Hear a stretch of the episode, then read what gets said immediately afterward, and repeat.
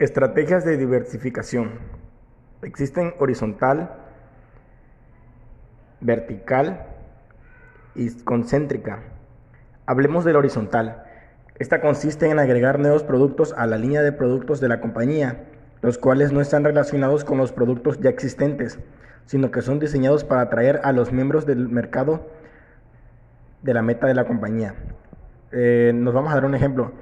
Eh, cuando McDonald's agrega juguetes a sus combos de hamburguesas para los niños, o sea, los pequeños, lo que están haciendo en realidad es añadir productos no relacionados con sus principios lineales del producto, pero que les sirven para atraer de una manera más efectiva a un grupo de clientes de su mercado. En esta meta, pues los casos de los niños, como las sabritas en metentazos, como algunos, algunos paquetes o productos vienen con juguetes añadidos por lo mismo. Estrategias de integración vertical tienen lugar cuando la empresa de distribución comercial extiende su negocio hacia las actividades mayoristas de la fabricación, pudiendo mejorar los precios y los servicios a sus clientes. Esta función de la dirección de la integración se puede hablar de integración hacia, hacia atrás. El minorista se integra con el mayorista o el fabricante.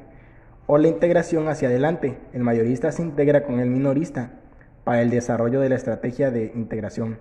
Se puede seguir tres vías, la integración corporativa, la, la integración contactual y la integración administrativa.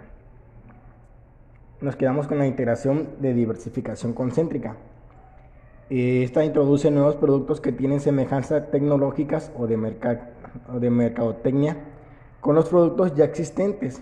Ya están diseñados para atraer nuevos segmentos en su producto. Nos vamos con las estrategias del mercado, de, estrategias de liderazgo del mercado.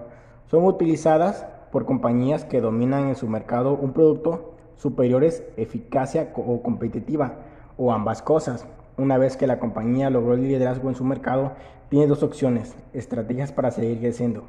En la, ya sea en la estrategia corporativa, esta consiste en incrementar el tamaño total del mercado para que la misma compañía y los competidores, al encontrar nuevos usuarios y aplicaciones del producto o servicio, o ya sea esta la estrategia competitiva, que esta consiste en lograr una participación adicional en el mercado, interviniendo fuertemente, eh, un ejemplo en la publicidad, venta personal, promociones de ventas, etcétera.